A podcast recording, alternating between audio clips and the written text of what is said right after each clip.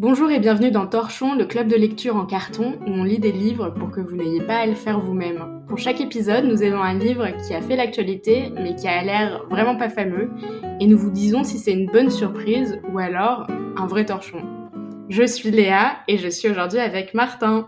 Bonjour à tous. Et nous faisons ça par pur altruisme et non pas parce qu'on aime dire du mal des livres. Grâce à nous, vous pourrez briller en société et parler du livre sans les avoir lus. Alors le livre du jour, c'est Martin qui me l'a conseillé et il s'appelle en anglais I Will Teach You to Be Rich de Ramit Sethi. Il est paru en 2009, juste après la crise des subprimes, donc. Moi, j'ai une version d'ailleurs de 2020 euh, pour un, un, public britannique, mais moi, je pense que tu as lu la version US. Euh, c'est la version US, la deuxième édition. Et la raison pour laquelle tu en as entendu parler, c'est qu'il y a une euh, série Netflix de télé-réalité euh, qui est sorti il y a quelques mois, qui est un peu à mi-chemin entre euh, Marie Kondo et ou Queer Eye, c'est-à-dire qu'il y a quelqu'un qui va venir euh, dans ta vie et te permettre une sorte de makeover de ta vie. Mais là, au lieu d'avoir un peu cinq mecs queer, t'as un seul mec straight qui va te donner un makeover, mais à tes finances personnelles. C'est exactement ça. J'en avais, alors j'avais lu le bouquin avant de, de voir la, la, série Netflix et justement c'est ça qui me l'a remis en tête et m'a donné l'idée de d'en parler ici. Et donc la série s'appelle L'art d'être riche ou en anglais How to get rich. Et c'est un peu pour ça que je me suis dit ah le livre parfait pour torchon parce que c'est vraiment le titre euh, de d'escroc quoi. Je vais t'apprendre à devenir riche. J'ai vraiment cru que c'était vraiment un truc genre euh, comment investir dans les cryptos ou euh, les formations pour entrepreneurs euh, qui te permet d'apprendre à vendre des formations pour entrepreneurs. Et je t'ai fait confiance Martin et je l'ai lu. Et donc tu l'as lu euh, quoi il y a quelques mois? Je l'ai lu il y a deux ans, euh, début 2021 déjà. Mais non. si si si. Et là tu l'as relu ou pas? Je l'ai re, je l'ai reparcouru parce que bon, on, on, vu la série Netflix avec euh, ma copine donc on en, on en a reparlé et puis voilà c'était intéressant de relire quelques passages. Ok, bah moi je l'ai lu euh, il y a quelques semaines et donc le livre c'est un programme en six semaines donc en fait chaque chapitre est censé couvrir une semaine et donc petit à petit, tu vas changer, faire évoluer la manière dont tu gères ton argent. Euh, le premier chapitre, c'est organiser les cartes de crédit et rembourser ses dettes. Alors là, c'est le chapitre le plus américain possible. Après, il y a toute une partie sur la gestion des banques et d'ouvrir les bons comptes bancaires. Le troisième chapitre, donc la troisième semaine, c'est euh, ouvrir un plan d'épargne retraite et puis un compte d'investissement. La quatrième, le quatrième chapitre, la quatrième semaine, c'est calculer ses dépenses et trouver comment répartir son argent. Cinquième semaine, automatiser votre nouvelle organisation et synchroniser vos comptes. Et la sixième semaine, c'est apprenez la différence entre investir et sélectionner des actions et profiter du marché sans faire grand-chose. Après, il y a deux chapitres à la fin qui est un peu sur l'après. Une fois qu'on a fait ce programme, qu'est-ce qu'on fait? Et puis aussi une sorte de chapitre un peu de réflexion sur euh, des points particuliers de, de la vie riche. On reviendra sur le concept de, de a rich life. Plus généralement, il y a aussi pas mal euh, sur euh, comment gérer son argent à deux, parce qu'en fait, assez rapidement, les finances personnelles, c'est finalement pas mal des finances de je pense que ça donne une bonne idée de ce qui se passe dans ce livre. Donc c'est vraiment un livre de, développement personnel dans le sens où c'est vraiment un programme où le, mec va nous prendre par la main et nous dire allez c'est parti tu vas te mettre euh, à gérer ton argent bien mieux. Et je pense que la raison pour laquelle c'est pas un livre d'escroc, c'est pas un truc genre un get rich quick scheme, c'est que c'est pas des conseils très révolutionnaires. C'est vraiment des conseils très bateau en fait. Et c'est très rassurant. Ouais, ouais, effectivement, c'est surtout des, des, conseils de bonne gestion et c'est ce qu'on devrait avoir en cours d'école de commerce. Oui, c'est ça. C'est-à-dire que nous, on a des comptes, on a des cours sur comment gérer les finances d'une entreprise, mais pas pour les nôtres. Et c'est vraiment un livre qui est vraiment pas mal à lire dès qu'on a un salaire un peu régulier ou dès qu'on a un peu un... Ouais, c'est ça, dès qu'on sort un peu... Euh la tête de l'eau et qu'on commence à gagner sa vie. Ouais, je pense même à partir du moment où tu es étudiant et quand tu commences à avoir un petit boulot à côté ou à faire des missions en freelance, c'est, enfin, dès que tu commences à avoir un peu d'argent et à te, de, à te demander ce que tu en fais. D'ailleurs, ce qui est assez frappant, c'est qu'il me parle pas mal de freelance. Il y a le chapitre sur, euh, je pense, c'est dans le chapitre sur les dépenses, il dit, ah, on peut euh, réduire les coûts de sa vie, mais on peut aussi augmenter euh, ses revenus à travers le, Craigslist et faire des, jobs, euh, voilà, des freelance. Et c'est un peu genre, si tu le veux, tu le peux, tu peux trouver un job, tu peux trouver plein de trucs en freelance.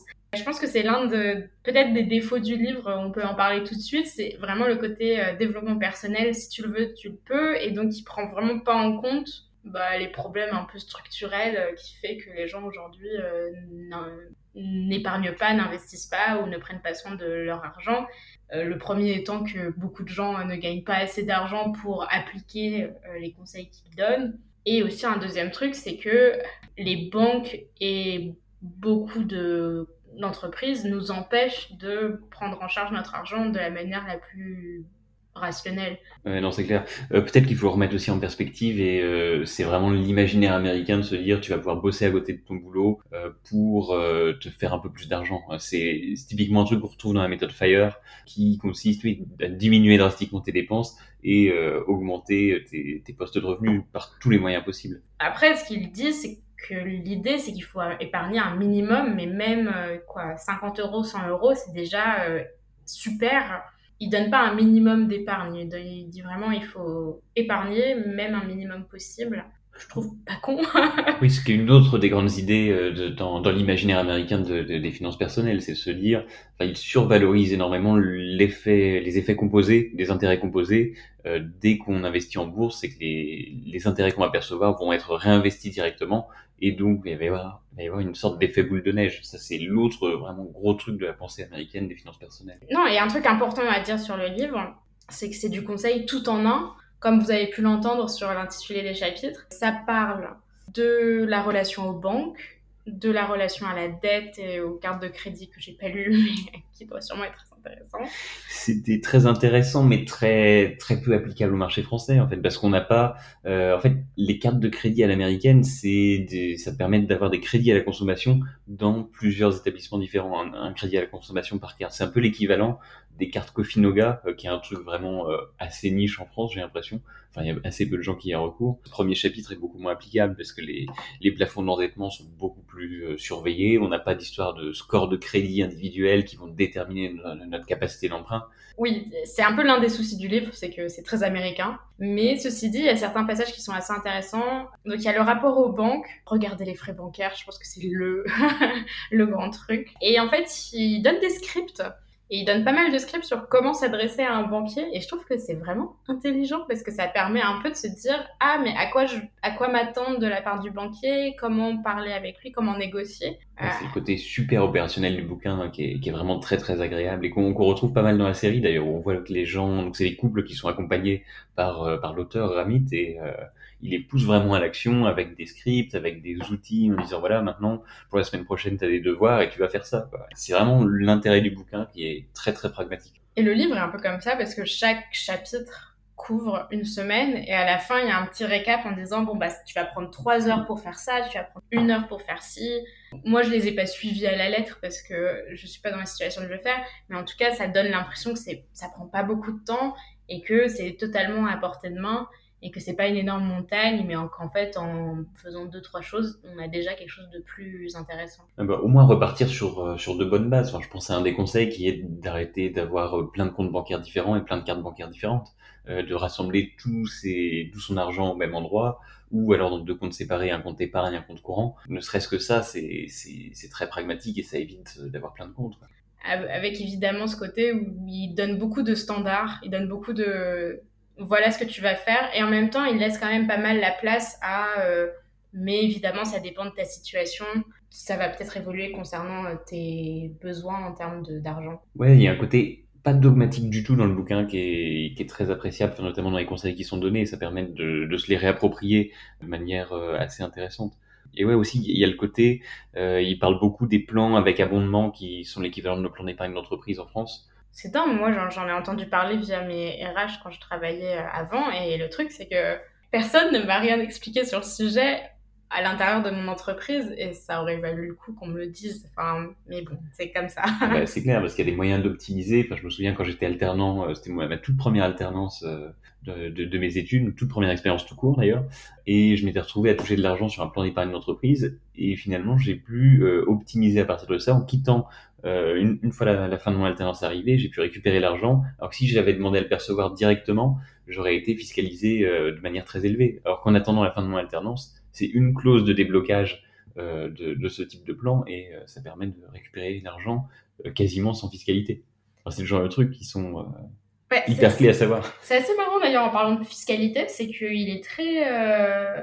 connaissez les trucs importants à savoir en termes de fiscalité, disons d'optimisation fiscale, donc ce que tu viens de raconter, c'est-à-dire pas toucher à l'argent tout de suite, mais toucher à l'argent plus tard, par exemple.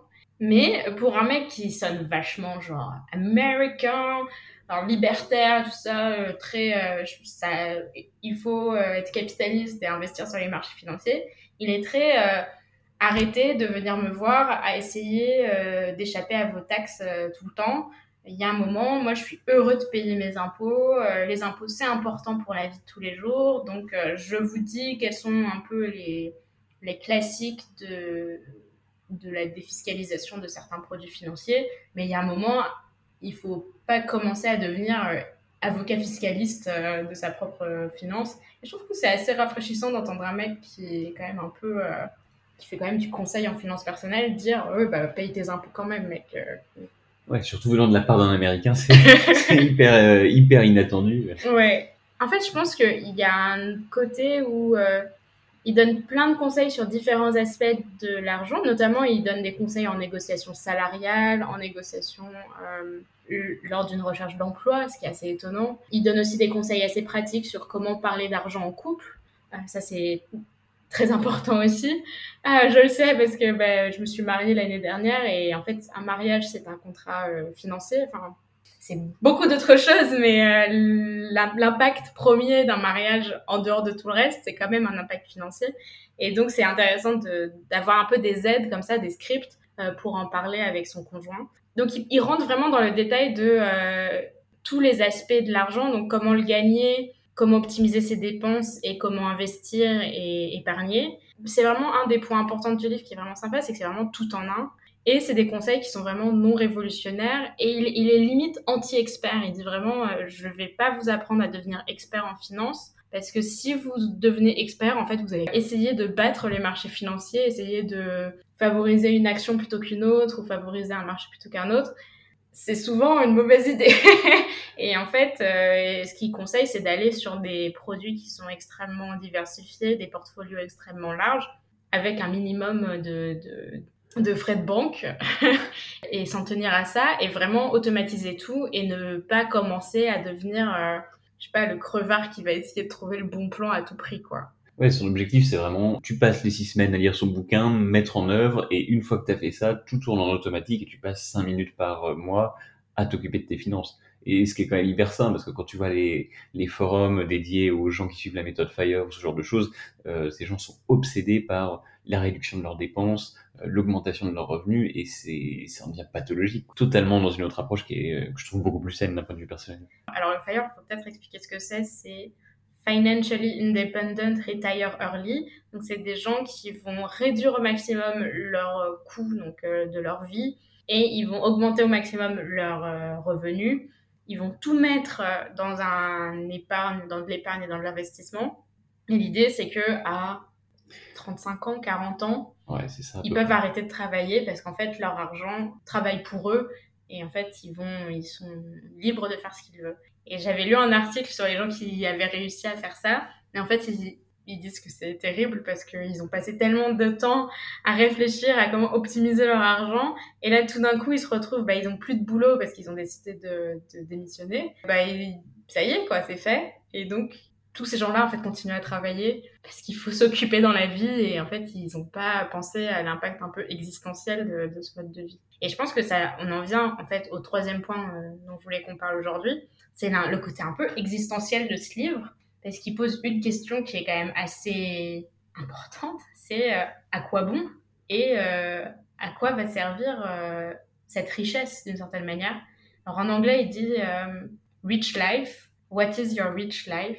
c'est quoi ta conception d'une vie de riche, quoi. C'est pas une vie riche, mais c'est une vie de riche. Et c'est assez intéressant parce que ça va avoir un impact sur comment tu vas dépenser ton argent. L'objectif étant de réduire au maximum tes dépenses qui ne t'apportent pas de plaisir et permettre de dépenser ton argent sur des sujets qui te font vraiment, vraiment plaisir. Ouais, il est, il prend, il est vraiment à rebours de l'approche euh, un peu culpabilisante de dire, euh, bah, pour économiser, il faut vraiment rogner sur toutes les, toutes les petites dépenses, il faut arrêter de s'acheter euh, un latte chez Starbucks dès, dès, que tu peux, parce que c'est 5, 5 dollars plus 5 dollars qui vont finir par, par faire ton épargne. mais là, il est dans vraiment une optique de dire, c'est ok de dépenser de l'argent pour quelque chose qui te fait plaisir. Ce qu'il faut juste, c'est être conscient de tes dépenses, et ça, c'est tout un chapitre le chapitre 4 qui est sur le plan de dépenses conscient, où il dit, il apprend globalement à faire un budget, à identifier et prioriser les dépenses. C'est-à-dire, voilà, ces dépenses-là, ça sert à rien, donc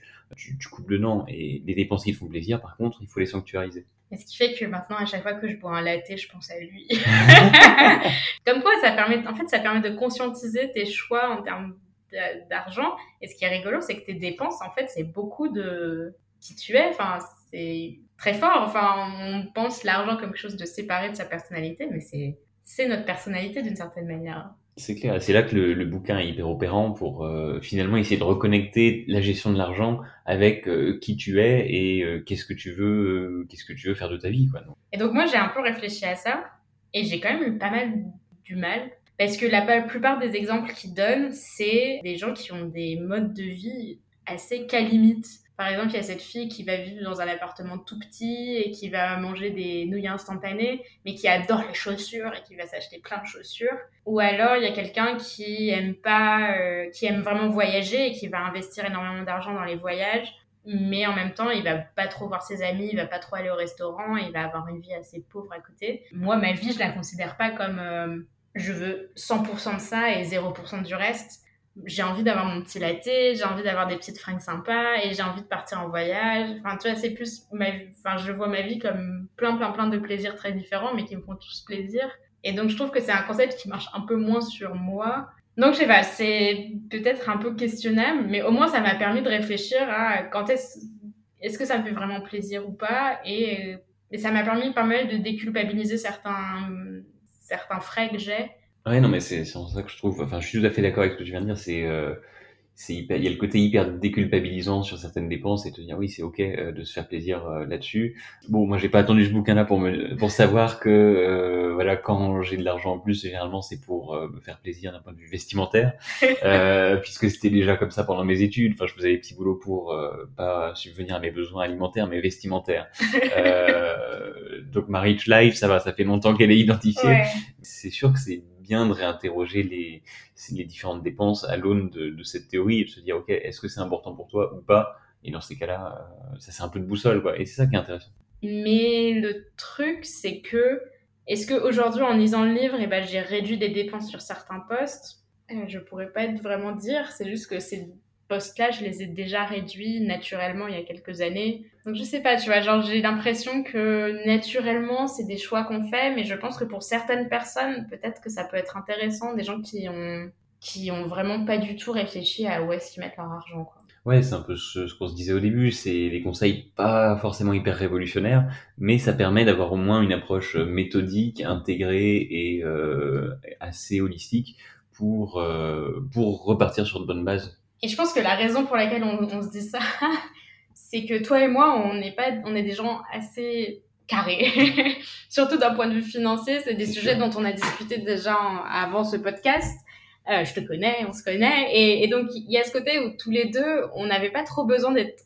C'était des bonnes techniques et j'ai utilisé certaines de ces techniques là, ces dernières semaines, donc c'est un bon bouquin. Mais ce que je veux dire, c'est que je pense que ce bouquin euh, s'adresse plus à des gens qui sont plus bordéliques dans leurs finances ou qui pensent vraiment qu'ils ne peuvent pas épargner parce que c'est juste pas possible.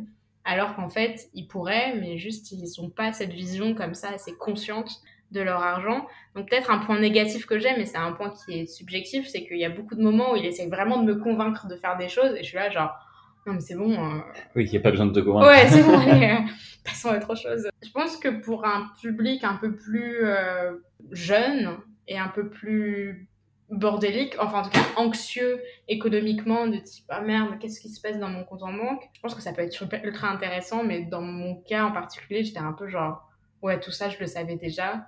Tout en disant ça, moi ça m'a mis quand même un sacré coup de pied au cul. Euh, là, ces dernières semaines, euh, j'ai parlé à mon banquier, euh, j'ai clôturé des comptes que j'avais oubliés, j'ai regardé mes dépenses pour la première fois depuis quand même assez longtemps.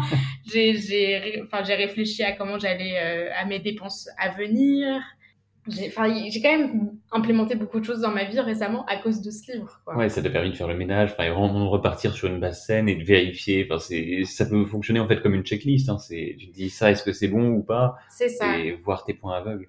Je pense que pour un public, enfin pour un lectorat novice, un peu bordélique, jeune, ce livre est intéressant de A à Z, même les passages un peu coaching, alors que pour un public comme toi et moi, ça marche plus en mode checklist et limite, et ça c'est un, une critique qu'on entend partout dans le développement personnel, limite ça aurait pu être un PDF de trois pages. Il y a un petit côté où tu te dis, pour quelqu'un qui est déjà au courant de tous ces trucs-là, ça serait une checklist mais en fait, pour un public qui doit être convaincu, il a besoin d'écrire un vrai, un vrai livre euh, avec euh, des passages un peu rigolos euh, que j'ai pas du tout trouvé drôles ou des passages un peu coach à l'américaine, genre tu peux y arriver, let's go, qui moi m'ont un peu énervé.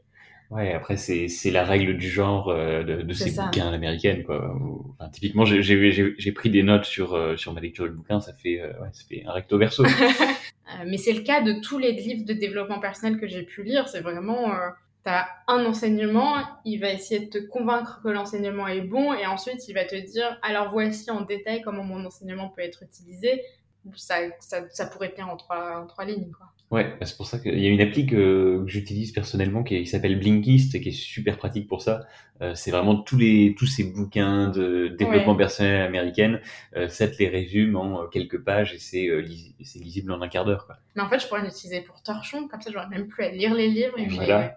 non, mais c'est des. Comment ça marche? Ils ont déjà une, un corpus de livres et ils les ont déjà réorganisé ou c'est genre tu donnes le livre et l'IA euh ils ont ils ont déjà un corpus enfin t'as ah, vraiment une bibliothèque qui est énorme avec je sais pas combien de références et puis euh, et puis voilà tu, tu cliques et puis euh, t'as des ils appellent ça des blinks et hop en 6 7 pages à, scroller sur ton téléphone et tu peux même les écouter euh, et tu as vraiment tous les enseignements du bouquin. Bon, peut-être pas tous les enseignements, mais ça capture un bon 50%. Ça m'arrive de ensuite de télécharger les bouquins pour les acheter pour, euh, compléter un peu la lecture, pour aller plus loin, mais ça donne déjà un, bon premier, premier aperçu. Bah, ça peut être intéressant, je pense, pour ce type de livre, quoi. Je trouve ça intéressant. Bah, après, c'est pas, pas un livre de littérature de dingue, donc. Euh, mais après, il y a des passages où c'est assez marrant parce qu'il parle quand même un peu de sa vie. Pour, se, pour donner un exemple, il parle de sa femme, comment ils sont mariés.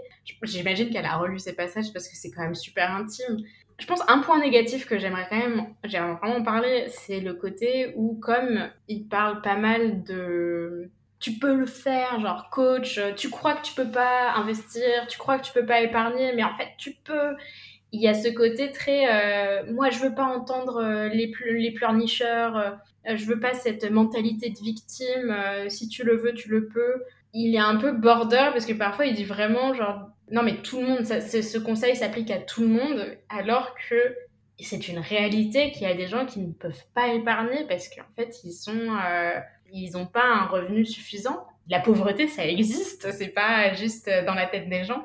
Ouais, ça me fait. Alors, je suis d'accord, à la fois d'accord et pas d'accord avec toi parce que ça me fait penser. À un moment donné, il parle de, de script inconscient euh, dans le rapport euh, à, à l'argent. C'est à ce moment-là, c'est vrai qu'en lisant le bouquin, je me suis dit, mais euh, je vois pas bien à quoi ça peut se référer et à quel enfin ce que ça peut donner concrètement chez des personnes. Et en voyant la série, tu te rends compte qu'il y a un couple qui euh, qui stocke euh, des tas d'affaires dans, dans une box qui paye je sais plus 400 dollars par mois en se disant on va pouvoir revendre ces affaires là et euh, un jour. Et en fait ils s'en occupent pas. Et donc ils payent tous les mois 400 dollars pour en fait un box dans lequel il y, a plein de merdouilles il y a un, barbecue un truc qui enfin des trucs qui utilisent pas une machine à laver. Ils se rendent pas compte que ça leur coûte plus cher d'attendre de vendre, de ces trucs-là et de payer en attendant euh, mois par mois 400 dollars. Et ça, ça illustre vraiment le côté script inconscient. Euh, je suis plutôt d'accord avec le côté se mettre un coup de pied au cul, mais ça a effectivement ses limites. En fait, je pense que il a un problème de base qui est un peu un problème marketing, qui est que son livre, euh, il aimerait que ça s'adresse à un maximum de personnes possible, et il l'a vu par l'exemple, comme l'exemple que tu as donné, qu'il y a des gens qui pensent ne pas être dans la cible de son livre, mais qui en fait sont, pourraient bénéficier de ses conseils. Et le truc, c'est au lieu de dire essayez, euh, peut-être que je peux vous aider, ça, va peut-être euh, vous aider quand même, il dit un peu, il fait un peu son gros rageux, genre non, arrêtez, arrêtez de vous plaindre, sortez-vous les doigts du cul alors qu'il pourrait dire quelque chose du type essayez quand même et je suis bien conscient qu'il y a une certaine partie de la population qui ne sera vraiment pas du tout aidée par mon livre. Mais le problème c'est que c'est un commercial et il veut, toucher un maximum de gens et il veut se montrer comme une solution pour tout le monde. Mais après tu m'avais parlé du livre que tu avais lu euh, avant, et c'est vachement drôle quand même cette histoire. Oui, oui, oui. Alors juste avant de lire ce bouquin, j'ai lu un, livre de sociologie, euh, Où va l'argent des pauvres, qui pour le coup est, totalement sur un autre sujet, et c'est vraiment aller au-delà de l'idée reçue euh, de ben, les, les, pauvres ils savent pas gérer leur argent et en fait dans, dès qu'il y a un article sur le, le, seuil de pauvreté ou des choses comme ça dans les commentaires on voit des trucs horribles avec des, des gens qui viennent donner des leçons de bonne gestion en disant mais voilà c'est quand même pas compliqué de gérer un budget euh, et il y a ce côté très méfiant vis-à-vis des pauvres et de leur manière dont ils gèrent l'argent. Et ce bouquin euh, va explorer quelles sont les, différentes contraintes dont on n'a pas forcément conscience quand on n'est pas dans cette situation-là. Enfin, on n'a pas euh, les contraintes qui pèsent sur un budget. Et en fait, les personnes qui sont dans des, situations de précarité et de pauvreté ont 15 000 fois plus de, compétences de, gestion qu'une personne lambda, mais parce qu'il doit faire face à beaucoup plus de contraintes. Et c'est juste qu'à un moment donné, on, on, va voir potentiellement un achat que nous, on va qualifier d'impulsif, mais qui est, enfin, par exemple, s'acheter, euh, aller au McDo ou s'acheter une télé ou je sais pas quoi. Euh, mais en fait, c'est quelque chose de, de calculé de la part de ces ménages-là et qui est absolument essentiel dans une vie où on essaie tout le temps de contrôler la moindre dépense pour pouvoir joindre les deux bouts. Bah, s'il n'y a pas de petit plaisir à un moment donné, donc finalement, on, retourne dans les mêmes concepts que ce mec, mais pour le coup, la, pente glissante du livre qu'on a lu aujourd'hui, c'est euh, cette idée que euh, avec, euh, avec l'aide de Ramit, on va réussir tous à avoir un budget super et un épargne conséquent, alors que ah non, euh, il y, a, des problèmes structurels qui font que c'est pas c'est pas le cas. Mais ça veut pas dire que ces conseils sont faux ou inopérants ou pas utiles. Ça veut juste dire qu'il a pas voulu faire preuve de de nuance. Et là, je suis là en train de pinailler et demander de la nuance à un mec qui fait un bouquin de finances personnelles euh, qui a pas comme objectif quelque chose de sociologique quoi. Oui. On n'est pas dans la même euh, pas la même ambiance non clairement pour les gens qui veulent pas lire ce livre, je pense qu'on peut peut-être parler des conseils qui nous ont le plus marqué et qu'on a utilisé le plus. Je pense que le conseil important, c'est l'idée de, en début de mois, quand tu reçois ton salaire, tout de suite mettre dans un compte d'épargne euh, une somme et tous les mois mettre une somme et pas faire ça de manière euh, désorganisée quand tu reçois une prime ou ce genre de choses. Une somme, alors il va donner un pourcentage t'aider, mais euh, dans un compte d'épargne et puis ensuite dans un compte d'investissement et dans un plan d'épargne retraite. Ouais, c'est vraiment le, le, principe euh, pay you first et euh, d'automatiser absolument ce truc-là pour ne pas oublier et éviter de se retrouver à la fin du mois de dire ah bah oui, il me reste rien sur mon sur mon compte courant donc je n'épargne pas. Mm. C'est pense d'abord à toi et, et épargne. Ouais, si je devais mentionner un conseil, ce serait le côté passer sur une banque sans frais, euh, ça pour moi c'est hyper important, surtout quand on voit le niveau de service des banques aujourd'hui. Euh, clairement, les banques traditionnelles proposent aucun service, sont vraiment très très très très nuls pour beaucoup de choses. Quitte à avoir pas de service, autant de l'avoir pour zéro frais euh, et sur une banque en ligne qui sont la plupart du temps vachement mieux. Et puis qui sont souvent des banques en ligne qui appartiennent à des banques traditionnelles. Donc, en plus, oui bon, euh, ça, ça change pas grand chose en fait en termes de sécurité de l'argent. Non, et puis un autre, un autre point qui était un peu un sujet, un conseil qui m'a un peu étonné en fait quand je l'ai lu, mais en fait qui est assez. Parce que ça va un peu à contre-courant de ce qu'on nous vend pas mal, c'est il a une approche très anti-abonnement. Alors c'est marrant parce que le livre a été écrit en 2009, donc Netflix n'existait pas, mais aujourd'hui on est entouré d'abonnements euh, pour avoir accès à, à du divertissement, pour avoir accès à le, une salle de gym. Il y a tellement, enfin, on, est, on, a, tellement d'abonnements et lui, il dit vraiment non, non, quoi qu'il arrive, euh, vous, tu payes euh, à l'acte et tu payes pas euh, au mois. Donc c'est intéressant parce que c'est un bon conseil, je trouve, qui est réduire au maximum les abonnements parce que quoi qu'il arrive, on dépense, on dépense forcément plus que ce qu'on consomme. Ouais, je nuancerais peut-être un tout petit peu ça en disant ouais, c'est un bon truc à faire de temps en temps euh, pour vérifier qu'on qu'on utilise bien l'abonnement. Euh, enfin, j'ai un abonnement à la salle de sport et c'est vrai que euh, je vérifie à peu près tous les mois de me dire est-ce que euh, tu as bien fait au moins 4 ou 5 séances ce mois-ci, euh, parce que sinon ton abonnement vaut pas le coup. Et c'est réinterroger régulièrement ces abonnements et leur usage. Euh, si... Parce qu'il y a quand même un, un, un coût qui est moindre euh, si on est, si on paye sur une base annuelle versus euh, mois par mois ou vraiment à l'acte. Mais ça suppose, ouais, effectivement, de traquer chaque abonnement et de temps en temps de le réinterroger et de se dire, euh, on en est où et est-ce que ça vaut vraiment le coup? Et d'avoir des trucs assez flexibles pour pouvoir les annuler d'un mois sur l'autre. Ce qui est le cas de mon abonnement au sport. Ouais, c'est ça. Alors que franchement, il y a tellement d'abonnements où tu te rends compte que tu dois devoir attendre six mois pour, pour résilier et là tu te dis genre, ça y est, je me suis fait avoir. C'est clair. Non, je pense que c'est ouais, je pense que c'est vraiment les, les, conseils qui peut-être euh, mériteraient euh, d'être implémentés par un peu tout le monde. Ouais, il y a aussi le côté euh, faire des, des enveloppes, enfin des, des, des, sortes de budgets séparés quand on épargne, enfin mettre de l'argent de côté pour et flécher vers tel objectif ou telle telle dépense. Ça me fait penser à N26, la, la, la néobanque, qui qui mettait en place justement des coffres-forts différents sur un même compte, c'est-à-dire euh, avec qui reprend justement ou qui permettrait d'appliquer ce système d'enveloppe. C'est-à-dire sur un même compte, on va pouvoir faire plein de sous-comptes différents qui sont des sous-comptes virtuels, mais qui permettent de voir où on en est et de dire tiens j'ai euh, j'ai 250 euros mis de côté pour euh, mes vacances en Crète en novembre prochain. Ouais non le concept de, de le concept d'enveloppe je pense que c'est le concept le plus difficile quand même en termes de tu peux pas l'automatiser si bien que ça euh, à part si bah, N26 fait ça, mais, mais, pas, pas ma banque à moi. oui, oui, non, je l'ai pas retrouvé dans d'autres banques. Enfin, je suis chez Boursorama et ils le font pas. Chez Revolut non plus, il me semble. C'est un peu dommage parce que c'était une fonctionnalité que j'aimais beaucoup chez N26. Mais je pense que c'est, je pense que c'est la partie la plus compliquée à mettre euh, en marche. Euh, surtout étant donné qu'il faut que tu sois un peu flexible sur euh, tes différents trucs. Mais je pense que c'est peut-être le truc le plus utile pour les gens qui ont tendance à trop dépenser qui ont des soucis comme ça de dépenses intempestives. Ouais, après, je pense que ça peut être intéressant aussi pour, euh, pour lisser des dépenses euh, qu'on va payer en one shot, mais qui en fait euh, nous, nous bénéficient pendant, par exemple, plusieurs mois. Ça, c'est déjà un peu expert. ouais, mais c'est un truc qui est, qui est recommandé, il me semble, à un moment du bouquin, où, se dire, en tout cas, les trucs qu'on paye one shot, par exemple, un abonnement qu'on va pas payer en mensuel, mais en annuel pour bénéficier d'une réduction, on va pouvoir le redécouper en un prélèvement mensuel.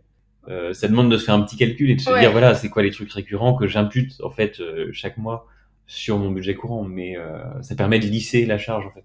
Et je pense que tu dis ça montre un peu la question principale du livre qui est jusqu'à où tu es capable de gérer ton argent.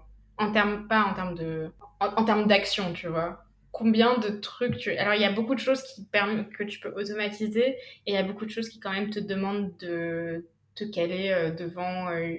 Alors, il donne des conseils en termes d'application, de gestion de budget, qui te permet de comme ça tout de suite automatiquement le faire. Mais le truc, c'est que euh, ça demande quand même une certaine forme de de structure, quoi, de, ah bah, de, rigueur, tu vois. Oui, il faut avoir envie de se faire chier avec ça. Moi, je suis plus vieille école, je vais importer mes, mes trucs dans Excel et puis je vais me faire mon, mon petit Excel, mon truc et me dire, voilà, ok, concrètement, euh, mm. ça te fait un prélèvement mensuel de je sais pas combien d'euros qui, qui correspond au téléphone, au renouvellement de ton téléphone, de ton ordinateur, quelques abonnements, euh, les voyages, des, des choses comme ça. Alors, ce que je veux faire, c'est qu'on conclue sur, déjà, est-ce qu'on conseille le livre? Alors là, très clairement, oui. Oui, on le conseille avec quelques réserves et avec le fait que c'est un livre en anglais pour un public anglais, américain et puis moi britannique dans mon cas.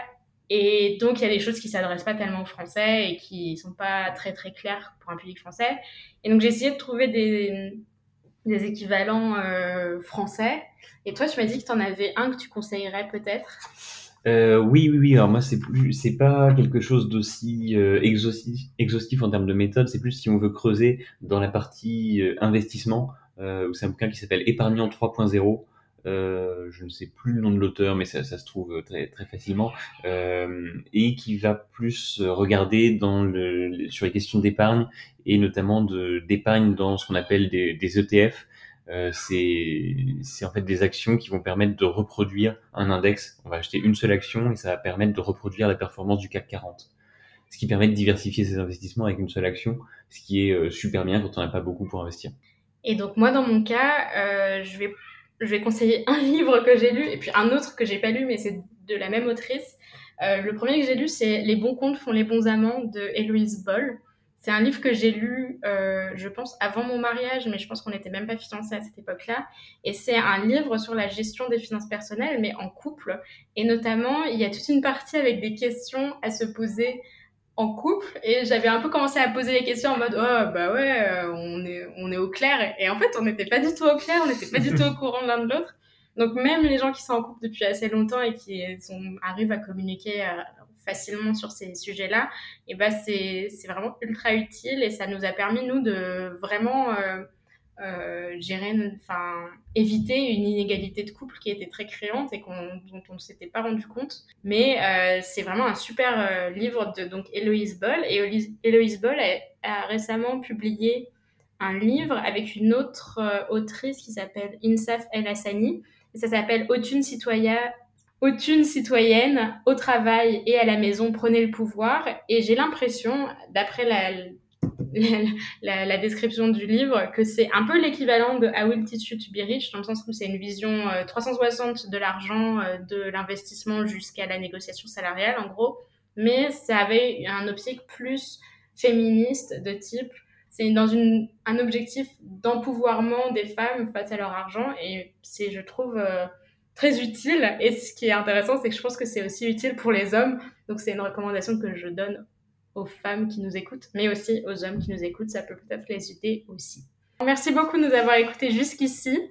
Euh, j'espère que ce deuxième épisode vous aura vraiment plu et comme je l'ai dit au premier épisode, si vous avez des livres que vous voulez qu'on lise pour vous, euh, parce que vous n'avez pas envie de le faire, mais vous voulez des cobayes, et eh ben n'hésitez pas à nous contacter euh, pour qu'on le fasse. Donc euh, on est à votre écoute. Dites-nous tout. Je serais très curieuse de savoir tout ça. Bon bah je vous dis bonne journée ou bonne soirée, et puis à bientôt.